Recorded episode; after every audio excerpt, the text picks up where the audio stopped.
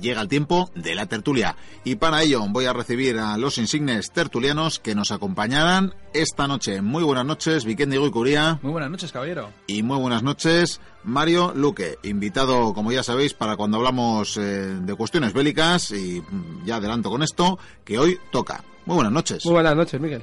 Bueno, pues eh, os diré que estamos en las costas de Zulú, costas que precisamente descubriera Vasco da Gama hace ya unos cuantos siglos, y os vamos a hablar pues eh, de un enfrentamiento con un resultado bastante peculiar, curioso, entre la nación Zulú y los británicos. Y precisamente me viene Vikendi, que no sé si decirle que es un poco de falta de respeto, porque me viene ataviado con ropas zulús, ¿Te gusta aquí mi- mis ropas? Bueno, mis pocas ropas que tengo y bueno, tengo que teñirme un poco la piel y tal. Sí, sí, las pocas ropas, de vaca. Pero eh. lo mi lanza. las, topa- las, las pocas ropas van contra el decoro. ¿eh? Yo tengo normas muy estrictas al respecto, al respecto, pero vamos, lo del betún ya Es lo que haga falta para contar esta historia de cómo el pueblo zulú venció a esos sucios abelungus. Menos mal que Mario viene un poco más discretito, con su casco de soldado británico de finales del siglo XIX. Y mi casaca roja. Bueno, como no, podía ser de otra manera. Bueno, pues podéis, eh, cualquiera de los dos, introducirme un poco en el tema. ¿eh? ¿En qué contexto nos movemos? Ya he dicho que nos encontramos a finales del siglo XIX, ¿no? En este conflicto. Exactamente, hablamos de un periodo donde la guerra era muy romántica. Sí, era tenía como la idea principal de que siempre estaba el caballero al mando de sus tropas y bueno, sí, muy poético. Sí, sobre todo en el caso de los ingleses. Pero bueno, vamos a retrotraernos un poco en la historia, porque esta batalla, esta guerra, es la guerra anglo-zulú, como bien has dicho. Un enfrentamiento en donde se va a enfrentar un ejército moderno contra un ejército, pues, tribal, o sea, lo que es antiguo. Y va a ser la última victoria de un pueblo tan atrasado como el de los zulúes en comparación, por supuesto, con el británico en el tema militar. Bueno, el caso es que Cabo Verde, que es donde va a comenzar nuestra historia, fue descubierto por Bartolomé Díaz en 1488, cuando ya se empezó a circunnavegar África. Y el caso es que, bueno, se empezó a conocer África y ya en 1652 una colonia holandesa fue allí, a, pues empezaron a colonizar esos vastos territorios, llegando a crear una colonia muy grande que luego eso se llamaría el territorio de Transvaal. Aquellos holandeses que más tarde se harían llamar Boers estuvieron viviendo allí con su colonia que fue creciendo en número y tuvieron muchos enfrentamientos. ¿Enfrentamientos con los nativos? Sí, tanto como los nativos como con los primeros eh, eh, colonos británicos que fueron también allí pues a sentarse que poco a poco pues los colonos fueron trayendo más y más británicos, fueron mandando tropas también para protegerlos y al final pues los británicos se quedaron con, con esa costa. Claro, los, los Boer, viendo eso, pues se tuvieron que ir tierra más adentro, a la zona que luego llamarían Drakensberg, el Ujú. espinazo del, del dragón, y bueno, pues empezaron a hacer contactos con los Zulus, pero claro, el, el rey Empande, Empande Ujú. de los Zulus pues no, no aceptaba que se estuvieran metiendo en su territorio, vamos, sin, sin ni siquiera haber pedido permiso ni nada. Además, me imagino que aparte de ellos ha- habría otras tribus también con los que combatirían. Porque si no me equivoco fue una época muy sangrienta. Bueno, que duraría muchos siglos, ¿no? No, el, el rey Saka, por ejemplo, que estuvo un par de años antes que él, había conseguido unificar durante 10 años a base de guerra y, guerrear con otras eh, con otras tribus y consiguió hacer la zona, bueno, una tribu grande de Zulus. Entonces ya se encuadraron todos dentro de, de esa tribu. O sea, los unificó, pero sin Sí. embargo, me imagino que en esas batallas la mayoría de las veces los zulúes perderían. Sí, eh, al principio del todo, pues claro, eh, atacaban, eh, empezaron a usar la táctica del- de la cabeza de buey, atacando con el centro y los laterales para poder rodear, pero los Boers, aprendiendo de esas duras lecciones, eh, hicieron una táctica que fue con las caravanas, hicieron un círculo, como no el este, y- Como los indios y vaqueros, sí. como los indios y vaqueros, que los indios y vaqueros sacarían de ahí esa táctica contra los indios, Anda. y hicieron tipo fortificación con los carros. Claro, cuando intentaban entrar dentro, pues en- solamente podían entrar de uno en uno los zulus, con lo cual iban cayendo poco a poco. No, no podían atacar en, en la masa que les Claro, gustaban las- ellos. las armas de fuego ya decantaría la victoria prácticamente siempre. Eso es. Bueno, en todo caso, nos hemos retrotraído unos cuantos siglos a este conflicto. ¿Cómo se desarrollaría en los siguientes siglos? Pues sobre ese aspecto tenemos que contar cómo los británicos vuelven. Vuelven a colonizar eh, aquella zona, eh, la zona de Cabo Verde, y empiezan poco a poco a subir hacia el norte. Estamos hablando de Sudáfrica.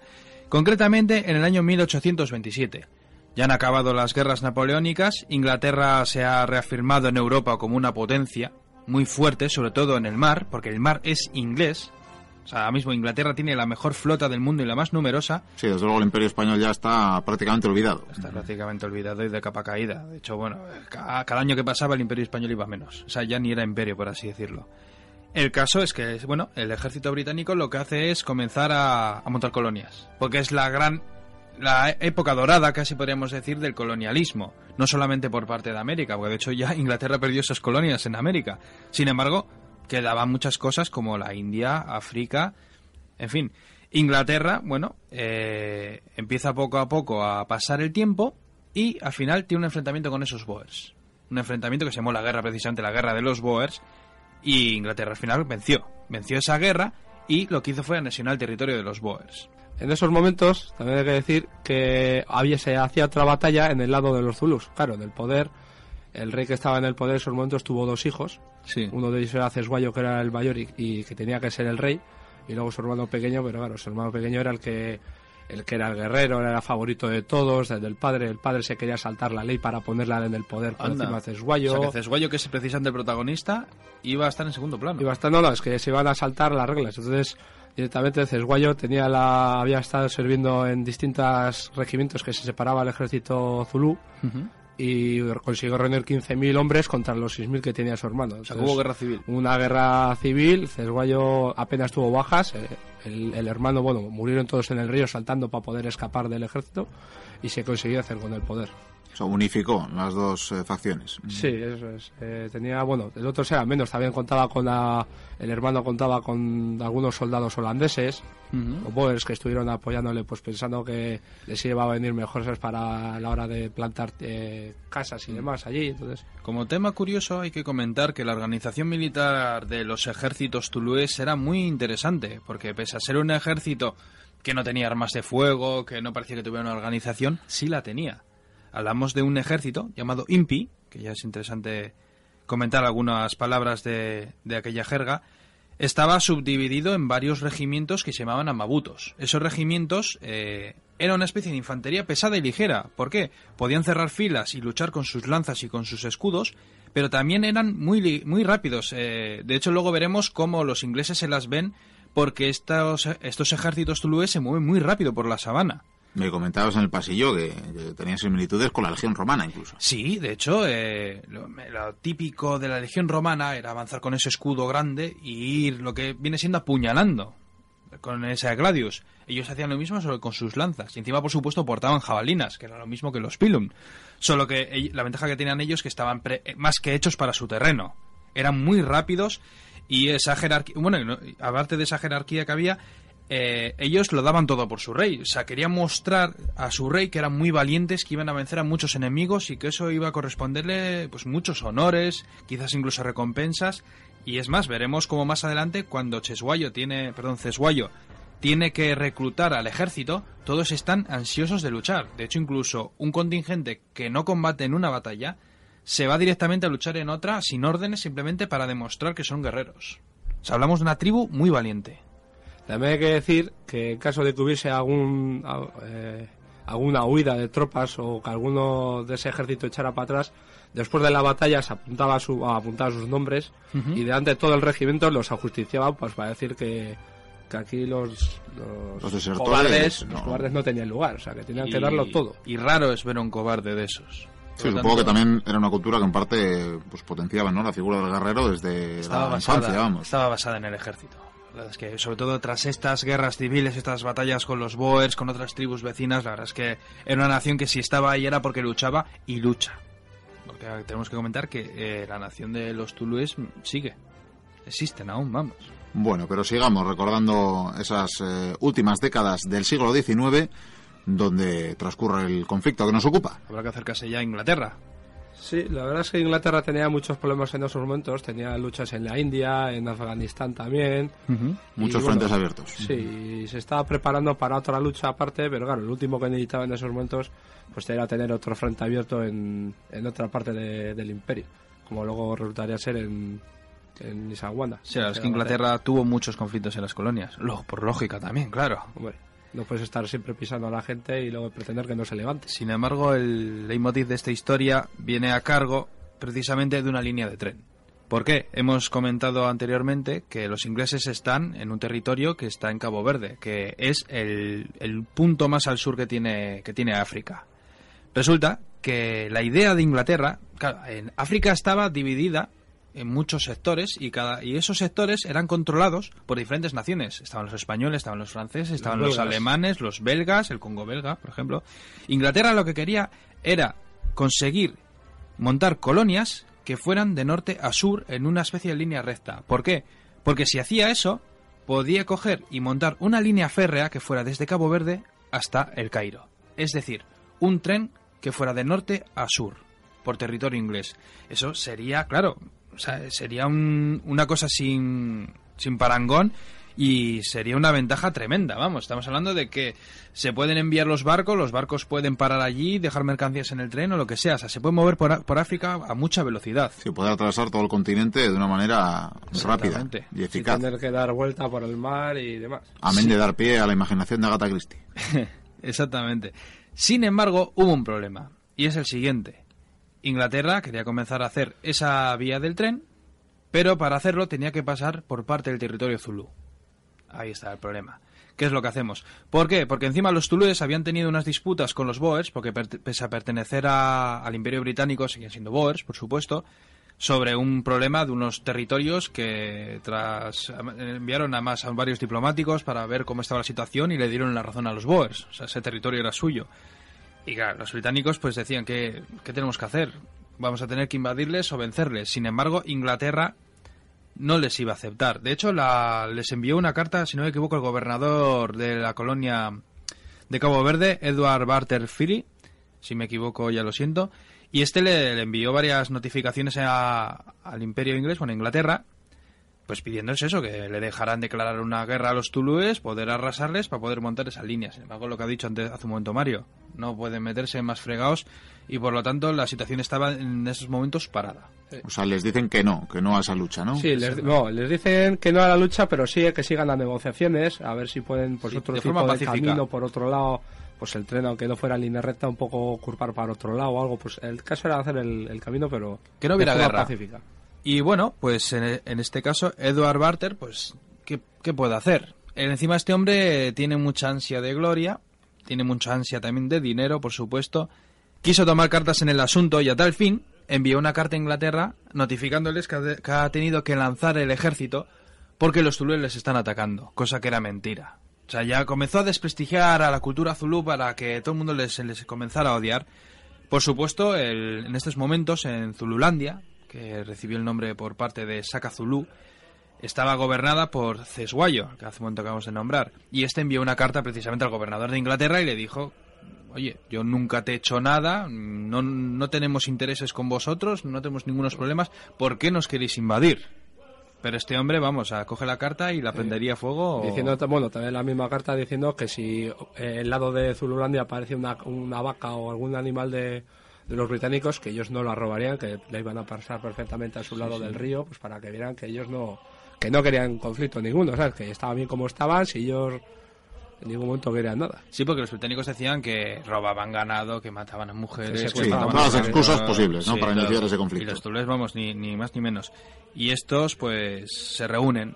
Y Cesguayo, pues, dice que si tienen que luchar, los tulúes es un pueblo valiente y aunque las tienen de perder, van a luchar.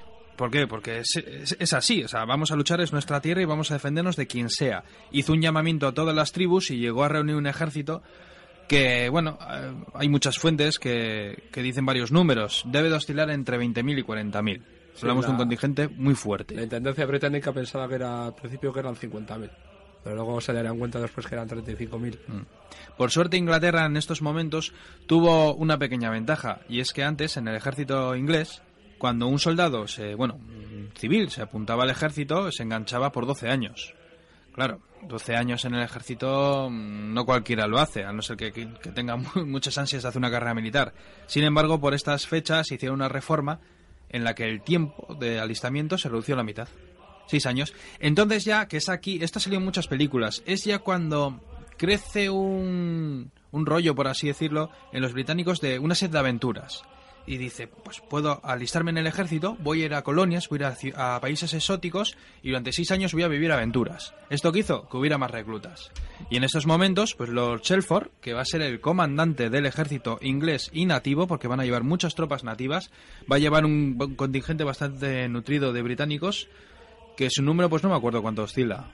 En total, bueno, en la contienda participarían 17.000 soldados. Sí, pero 9.000 eran indígenas por lo menos, ¿no? Sí, eran indígenas, luego había también los, carrete- los carretilleros, que eran los de los boers que llevaban las, carre- eh, las carretas y demás. Unos 5.000 infantes, ¿no? Sí, pero a, la- a lo que has dicho también antes de- del alistamiento, la Sí. reforma estatal lo que trajo, porque antiguamente los oficiales eran oficiales por dinero. O sea, compraban el, el rango por dinero. Aristócratas. Y esa, y esa opera, bueno, y esa reforma lo que trajo es que tú ascendías por lo que hacías, no Por los méritos, vamos, entrar en juego los méritos, ¿no? Entonces había muchos oficiales como Ches, eh, Chesford que, que estaban en contra, o sea, no, no querían eso pues porque, claro, ellos eran de alta cuna y no se podían permitir. En todo caso, esto que contáis ahora viene al hilo un poco de lo que habláis al principio, ¿no? Del romanticismo, de, ese romanticismo de guerras, de, soldados que habían ido un poco a explorar el mundo también. De hecho, me, mira, como un, un buen ejemplo, Sherlock Holmes. O sea, típica novela, Sherlock Holmes. Watson. Watson era un médi- era médico. Y él, cuando era joven, fue a los ejércitos británicos, a las colonias a luchar. Creo que estuvo en la India, según las novelas. Incluso mucha, muchos científicos, naturistas, médicos, lo que fuera, iban a las colonias, vivían aventuras y de paso aprovechaban para descubrir el mundo, apuntar las cosas que ven. Hay mucha novela romántica de esta época. Bueno, pues creo que es tiempo ya de situarnos en 1879 con los británicos dirigiéndose a Lundi. Sí, el ejército británico, eh, la idea principal de Chesford era pues avanzar en una sola columna, llegar hasta el pueblo de principal de que era la capital de Zul- Zululandia y bueno, pues decirle al rey que o deponían las armas o, o hacían la guerra directamente allí. Pese a que los gobernantes de Natal pues les dijeron que no, que no podían avanzar en una sola columna, pues si no dejaban, dejaban Natal pues a los flancos vacía. Optaron por hacer en cinco columnas, Cinco columnas. tres de ataque y dos se quedaron en, en defensa. Y bueno, eh, la primera principal que era la central fue con Chesford, mientras que los laterales pues la más fueron- nutrida. Sí, era, los laterales fueron pues para intentar rodear por si acaso atacaban algo. Además, llevaron artillería pesada, si no me sí, equivoco. llevaron 12 cañones de 7 libras, ametralladoras Gatling. Gatling, o sea, ya las que se iban a utilizar en la guerra de secesión. Sí, sí, las llevaron ellos también, lo que pasa es que luego en la batalla que nos Bueno, es que para luego pues no estuvieron.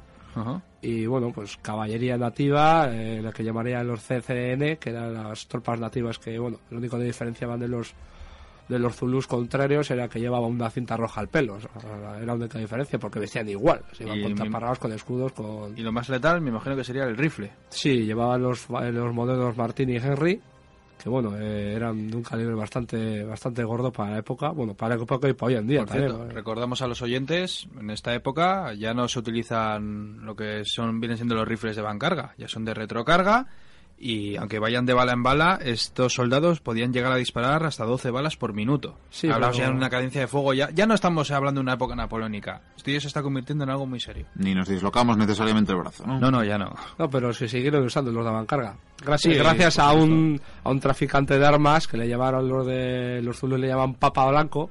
Blanco. Porque les fue llevando todas las armas que ya no se usaban en Europa y Las demás, que compraban. eran- las compraban, vamos, fusiles de carga, eh, tipo escopetas o algo. O sea, Pero no, no me imagino a los zulúes como grandes tiradores, a, a comparación de los británicos que tienen la fama de ser los mejores, ¿no? Sí, sí, los británicos era la infantería mejor preparada para disparar, la mejor aguantaba las, las cargas gracias a su formación desde cuadro. Además, esto igual cortándote, en este conflicto va a haber un regimiento británico que es famoso.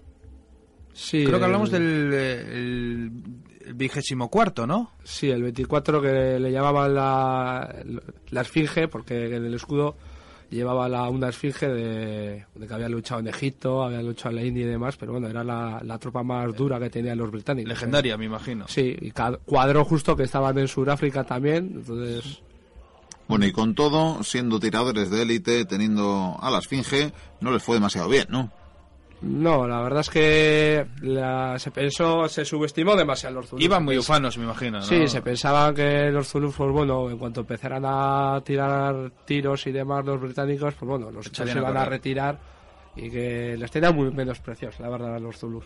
Sin embargo, ellos estaban muy mentalizados que iban a luchar y que iban a vencer incluso. Sí, sí, ellos tenían pensados que tenían que llegar a acabar con todos los británicos que pudieran, pues para que las otras columnas vieran que, que podían perder y echarse para atrás. Sin embargo, lo que hizo Cesguayo fue una estratagema. ¿Por qué? Se da cuenta de que para vencer tenía que preparar alguna trampa, algún señuelo o algo. Y lo que hizo fue, hablando supongo que con sus oficiales de turno, decidieron atacar la columna central, la del, la del Lord Shelford.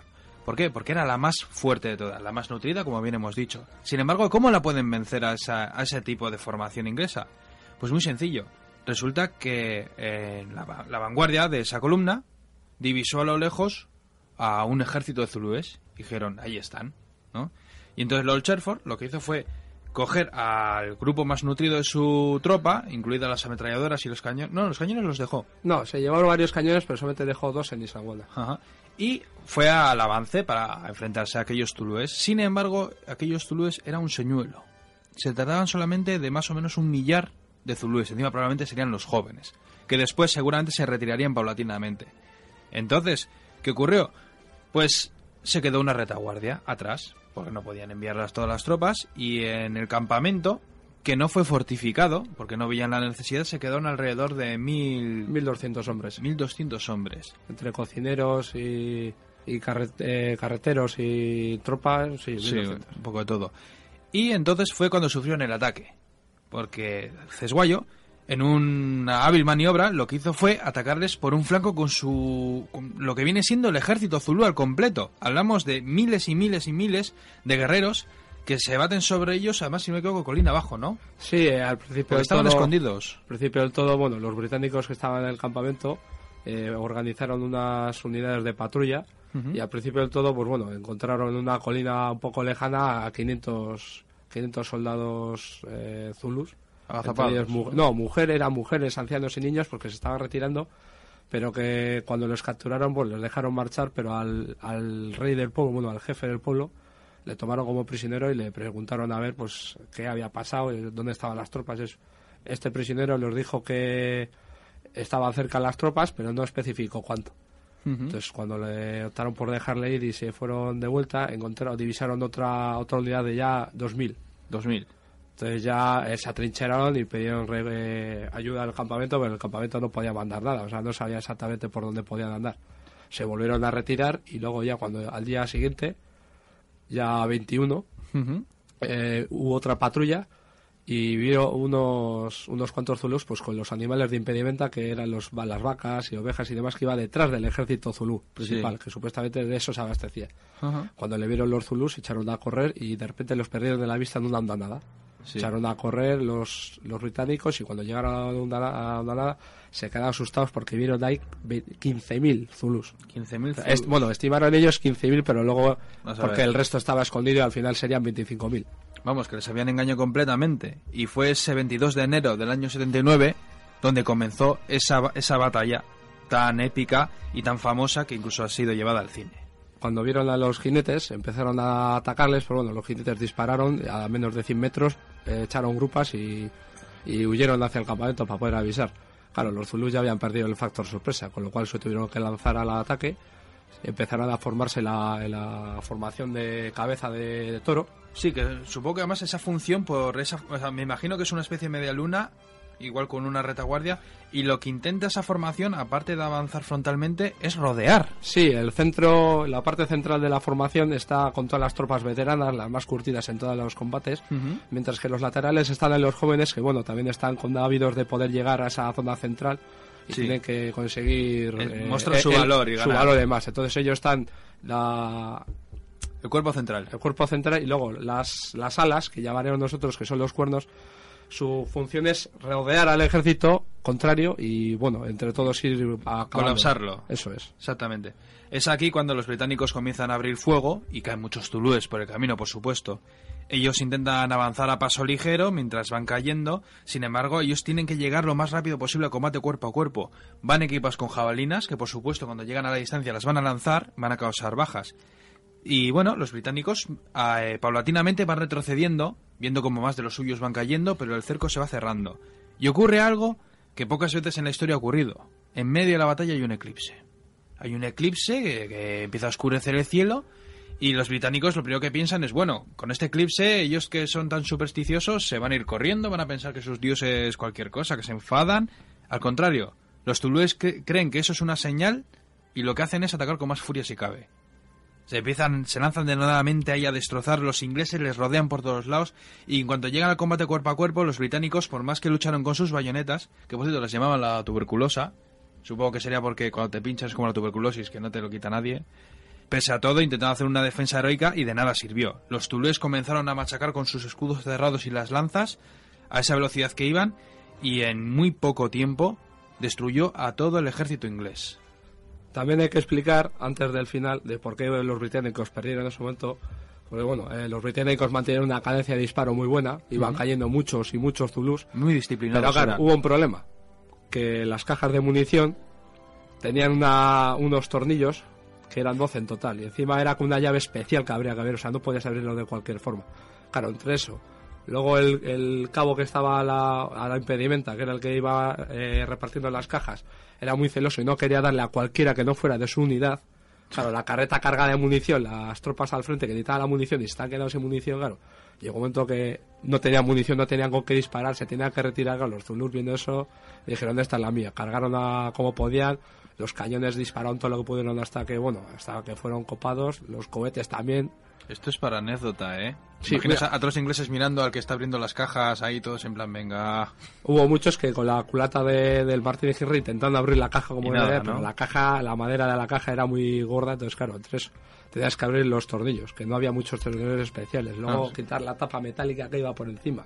Básicamente lo que habían hecho los ingleses era infravalorar a su enemigo, no habían montado un campamento como Dios manda, no había defensas y por más que lo intentaron fueron destrozados. Se salvaron muy poquitos además, ¿no? Sí, eh, por ejemplo lo de los cohetes, hay una anécdota muy bonita que los cohetes cuando les sobrepasaron, mm. tres de los británicos se hicieron los muertos. Entonces cuando los Zulus pasaron por encima y vieron que ya estaba lejos, se levantaron los tres muchachos y se fueron a todo correr eh, lejos ya de la batalla y esos tres, por ejemplo, se salvaron así. Oh. Luego otros, por ejemplo, 60 soldados británicos que intentaron llegar al río, pero cuando llegaron al río, bueno, les rodearon y acabaron con todos. Hubo también una escena famosa de un oficial que le dieron la bandera del regimiento y le dijeron que no podía, no podía caer en manos enemigas, al estilo de las águilas de las legiones romanas y este hombre salió corriendo en su caballo y se encontró con un amigo, ellos dos siguieron corriendo y al final resultó que les rodearon y fueron atravesados por las lanzas tulúes, pero justo la bandera, por lo visto, debió caer en un río y al de un tiempo la encontraron. Sí, más lejos. Se, se dice, bueno, esa, esa imagen... Puede, ser leyenda porque necesitaban héroes. Sí, no me esa imagen poética era por eso también, pero también se rumora como que estaban intentando escapar y justo el abanderado les vio pasar y dije, pues esta es la mía. Eh, les empaqueto la bandera a ellos y yo me puedo escapar como sea. Sí, sí, porque hablamos de que son soldados disciplinados, pero esta gente iba a aventuras y cuando el tema se puso negro, pues imagínate, de hecho, esta acción heroica no iba a ser la única. Porque tras la batalla, si no me equivoco, Lord Shelford, cuando volvió, se encontró con una estampa aún más terrible que, que ver la mismísima derrota. Era que todos los soldados de su ejército estaban con el, con el pecho con abierto. el pecho abierto. Los tulúes en unas... Bueno, esto lo sabes tú mejor que yo. Sí, era una práctica habitual en, cuando tenían guerras que para dejar salir el alma del guerrero y el espíritu, pues le abrían el pecho para que saliera por ahí. Claro, yo os vieron y dice, pues estos también han luchado, han, luchado como han podido, aunque sean nuestros enemigos y... Fíjate qué diferencia, ¿eh? Vamos, que eran bastante honrados. Sí, sí, sí, o sea, ellos, ¿sabes? Supongo que tendrían respeto por otros guerreros, otras tribus que han luchado valientemente. Por supuesto, los chefos cuando había llegado y vio eso, pues eh, se quedaron horrorizados. Y por supuesto, mm, lo único que encontraron fueron los zulúes muertos en esa batalla, que fueron alrededor de 1200. Fueron unas bajas parejas.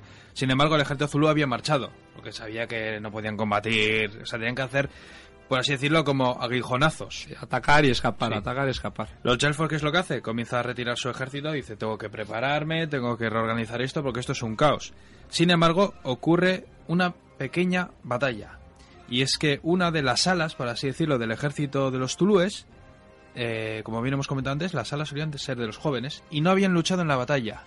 Y querían demostrar a su rey que eran grandes guerreros. Sí, estaban patrullando la, la, orilla del río Búfalo, que era lo que separaba Zululand de la costa británica, bueno, costa, de la zona británica. La frontera, sí. Claro, el, tema es que justo en el río estaba una pequeña misión que era donde estaban pues unos cuantos británicos entre los ingenieros que estaban arreglando los puentes y enfermos y demás, pues y cuadros que justo ellos pasaron ¿Cuántos por eran? allí. 150 o... Británicos, lo que se dice británicos eran 150. Y, Y, luego, eh, soldados- luego había nativos allí también de tropas nativas, pero bueno, en cuanto vieron un poquito, huyeron, huyeron rápidamente. Soldados 30 o 40, tampoco era gran cosa, ¿eh? Sí, pues el resto eran o tropas que estaban de ingenieros que supuestamente no luchaban, pero luego tuvieron que Eh, luchar y Heridos o el, el cura de turno, me imagino, los que llevaban las caravanas. médicos, enfermeros. El caso es que esos 4.000 guerreros, al ver esa posición, bueno, eh, por supuesto, los británicos fueron informados y se prepararon con todo lo que tenían, que no era prácticamente nada. Tuvieron que poner carretas para hacer una especie de... De empalizada. Sí, empalizada, lo más cutre que podían, pero bueno, era lo único que había. Tenían la, la iglesia a modo de hospital que les protegía también un lado y tal, y fueron rodeados por 4.000. Estamos hablando de que un poco más de 100 hombres, o casi 200, bueno, no sé muy bien cómo rondarían los Sí, al números. final serían Eran 150. 150, 160, no más. Se enfrentaron a 4.000 zulúes. Cesguayo les dijo más de una vez a sus hombres que si tenían que combatir a los blancos, a los abelungus, tenían que combatir en campo abierto. Nunca podían atacar una fortificación. Siempre que los zulúes atacaban una fortificación, da igual de qué país fuera, iban a perder. Porque no con No el tenían, no tenían forma de, romper es las no- murallas no- para poder tenían- entrar. Y, la- y las armas de fuego les iba a destrozar, por supuesto. Sin embargo, estos 4.000 soldados pues no hacen caso, rodean esa fortificación y se dedican durante 12 horas al realizar asaltos sin parar. ¿Sabes? Por lo visto debió de ocurrir que eso, iban corriendo y los británicos con los pocos rifles que tenían, con las municiones, con las bayonetas, con los gritos, porque vamos, no sé ni ya ni qué les quedaba, se defendieron con uñas y dientes durante 12 horas y tras este combate, pues cayeron, cayeron muy poquitos, ¿eh? Cayeron apenas, no sé si fueron 12 o 13 británicos y 300 tulúes. No es que fuera una gran, mm, una batalla espectacular, no hubiera muchas bajas, pero el caso es que esos 4.000 guerreros tulúes se retiraron y este pequeño combate sirvió a, a la corona de Inglaterra pues para anotarse un tanto. ¿De qué manera? Pues necesitaban heroísmo, necesitaban algo que hubiera salvado la situación porque era penoso lo que había ocurrido. Y tras ese, eh, tras ese combate, pues se repartieron nada más y nada menos que 11 cruces Victoria, que es la máxima distinción en el ejército inglés. Creo que es, aquí es la laureada de San Fernando, si no Sí. me equivoco, o la Cruz de Hierro en Alemania, quiere decir que era lo más de lo más. Todavía, todavía esa, esa batalla de Rocket Rift está catalogada como la mejor defensa de plaza hoy en día desde bueno desde entonces vamos que la- Sí, sí. donde mucho de inferioridad numérica bastante abrumadora consiguieron mantener la plaza y Vamos, que ni el Álamo. Bueno, con todo, caballeros, me imagino que el Imperio Británico respondería, sí eh, enviando algo más de lo que tenía hasta ese momento, ¿no? Claro, ya no, el tema ya, ya que estamos perdiendo, pues ya no vamos a acabar. Inglaterra, un poco como Roma, no puede perder una guerra. Puede perder una batalla, no una guerra. Exactamente, y bastante. Encima fue una vergüenza. O sea, que fíjate, me imagino que Reina Victoria estaría echando humos. sí por ellos no el gobierno no contaba con que con, con que Fred iba a mandar a, a la guerra a esas tropas claro se empezaron a rodar cabezas eh, primero el de Fred Chesford el de Chesford fue más tarde porque necesitaba justo un general allí y por eso lo mantuvieron de momento Que por cierto, muy bien visto por las tropas nativas, las respetaba y las mimaba, ¿eh? Los nativos, cosa que no solían hacer los demás porque eran muy, muy chulitos, por así decirlo. Entonces, en ese momento, Londres decidió, a muy a regañadientes, tener que mandar un par de regimientos allí para reforzar y lanzar un ataque ya que acabase con el problema de Reid en unas, en unas solas cuantas batallas. Fueron más soldados, sin embargo, eh, ya lo que hicieron fue una guerra ya más cuidadosa. Sí, fueron avanzando poco a poco y fueron Estaba- asentando pueblo a pueblo y Porque es que la batalla de Sandalwana, se dice así, si no me equivoco, eh, fue un aviso. Somos superiores en principio lo que es en armamento, en tecnología, pero vamos a ir con pies de plomo, no vaya a ser que estos zulúes nos lo vuelvan a hacer. Ya. también la batalla, hay varios datos que se dice que la batalla podría haber cambiado de cómo había pasado si hubiesen hecho ciertas cosas los británicos y haber Se hubieran fortificado el pa- campamento simplemente Sí, ya... los oficiales, los oficiales decían pues de hacer trincheras, de hacer parapetos y demás, pero claro, Chesford decía que no, que cómo van a ir si esto van a recoger un momento y se van a ir en otros. Pero mientras os estáis yendo vosotros, pues nosotros podemos preparar esto que no hay problema. Decía que no, que no. Luego dijo que, que si la tierra era muy dura, Sí. que si no contaban con que el otro iba a atacar con tanto, que al final fueron dos cosas, pero bueno, eh, al final le costó la, la carrera también. pues. También hay que decir que, por ejemplo, en la intendencia fue lo del armamento, de las Es balas. el armamento fue un desastre. Hombre, no fue la clave lo de la munición, pero hizo, hizo mucho daño. Hizo mucho, sí. Pues nos queda decir que varios meses, unos siete meses después, culminaría este conflicto y aunque derrotados, desde luego siempre habrá que recordar que en esa primera batalla supieron, supo la nación Zulú expulsar al, invas- al invasor Me hubiera gustado ver que otra nación había podido hacer lo mismo. y con esos medios, desde luego. Y recordando esa hazaña, va siendo momento de despedir esta tertulia. Eh, os tengo que decir que, bueno, aquí como estamos en Natal, mm, me han venido unos señores a decir que aquí gente blanca y rubia, como es el caso de Mario, no, no están muy de buen gusto. Y yo, bueno, como han visto que soy religioso, pues me están respetando. Este Betún me ha salvado, ¿eh? Pero, pero eso está... Pero no sé yo cuánto te durará el betún. Bueno, no, no sé si, si le... Calla, calla, calla. Mientras no llueva... No sé si le descubriremos. Eh, con todo, vienen con unos eh, grilletes, con unas cuerdas y creo que vienen a por ti, Mario, ya lo siento. Sí, estoy viendo a lo lejos una olla, pero yo ya me he bañado, no me hace falta una ducha ni nada. No, la verdad viene un aroma desde aquí, creo que están cociendo algunas verduras, Sí. eh, no sé, no sé qué pu- intenciones pueden tener contigo. A ver qué Ah, ponen... será, será para aromatizar el, el baño y eso. Sí, es posible, tú, tú vete con ellos. Bueno, ahí, ahí vemos cómo le están, le están esposando, le están poniendo los grilletes, le, le atan con cuerdas. Uy, le alzan, le alzan a hombros. Qué altura, ¿verdad? Estos, eh, ¿verdad, Vikendi? Qué altura, qué, qué, qué fornidos estos, estos Tulus. Sí, le veo preocupado, ¿eh? No sé. Sí, le veo, bueno, pues, grita. Sí. Nada, tranquilo, tranquilo, que todo va bien. Tranquilo. Te está calentando el agua para el baño, La tranquilo. verdad que viene un olor maravilloso, ¿eh? De las especias que usan deben ser algo, algo Sí, sí, exótico, sí. cuando menos. Sí, no. Me pido un trozo de brazo. Mm, Venga, de acuerdo. Bueno, pues mientras termina de, bueno, de cocinarse esto que está en la olla y no sé qué pasará con nuestro amigo Mario, eh, parece que está empezando a llover, así que igual hay que guarecerse. Sí, sí, sí. Yo creo que sí, porque esto no, no tiene muy buena pinta. ¡Ay! Oye, se te está destiñendo un poquito el betún. Eh, Sí, ahí va, ahí va. ¿Por qué me están mirando ahora a mí? La, la verdad que te miran y con, con cara de deseo. Sí. Sobre todo ese tan grande de ahí me está mirando muy Bueno, creo mal. que te han descubierto, Vikendi, así que yo en tu caso correría. Pues sí. ¡Mario, suerte! Bueno, pues tengo uno en la olla, tengo al otro corriendo hacia la costa. La verdad que, como siempre digo, no sé si los volveré, no sé si las volveré a ver, pero, pero bueno, tengo fe. Hay varios señores zulus gandullones en taparrabos persiguiendo con lanzas a Vikendi, así que no sé si los volveré a ver, pero bueno, tendré fe y como vienen aquí semana tras semana, pase lo que pase, pues nada, esperamos verles aquí. Hasta aquí la tertulia de hoy.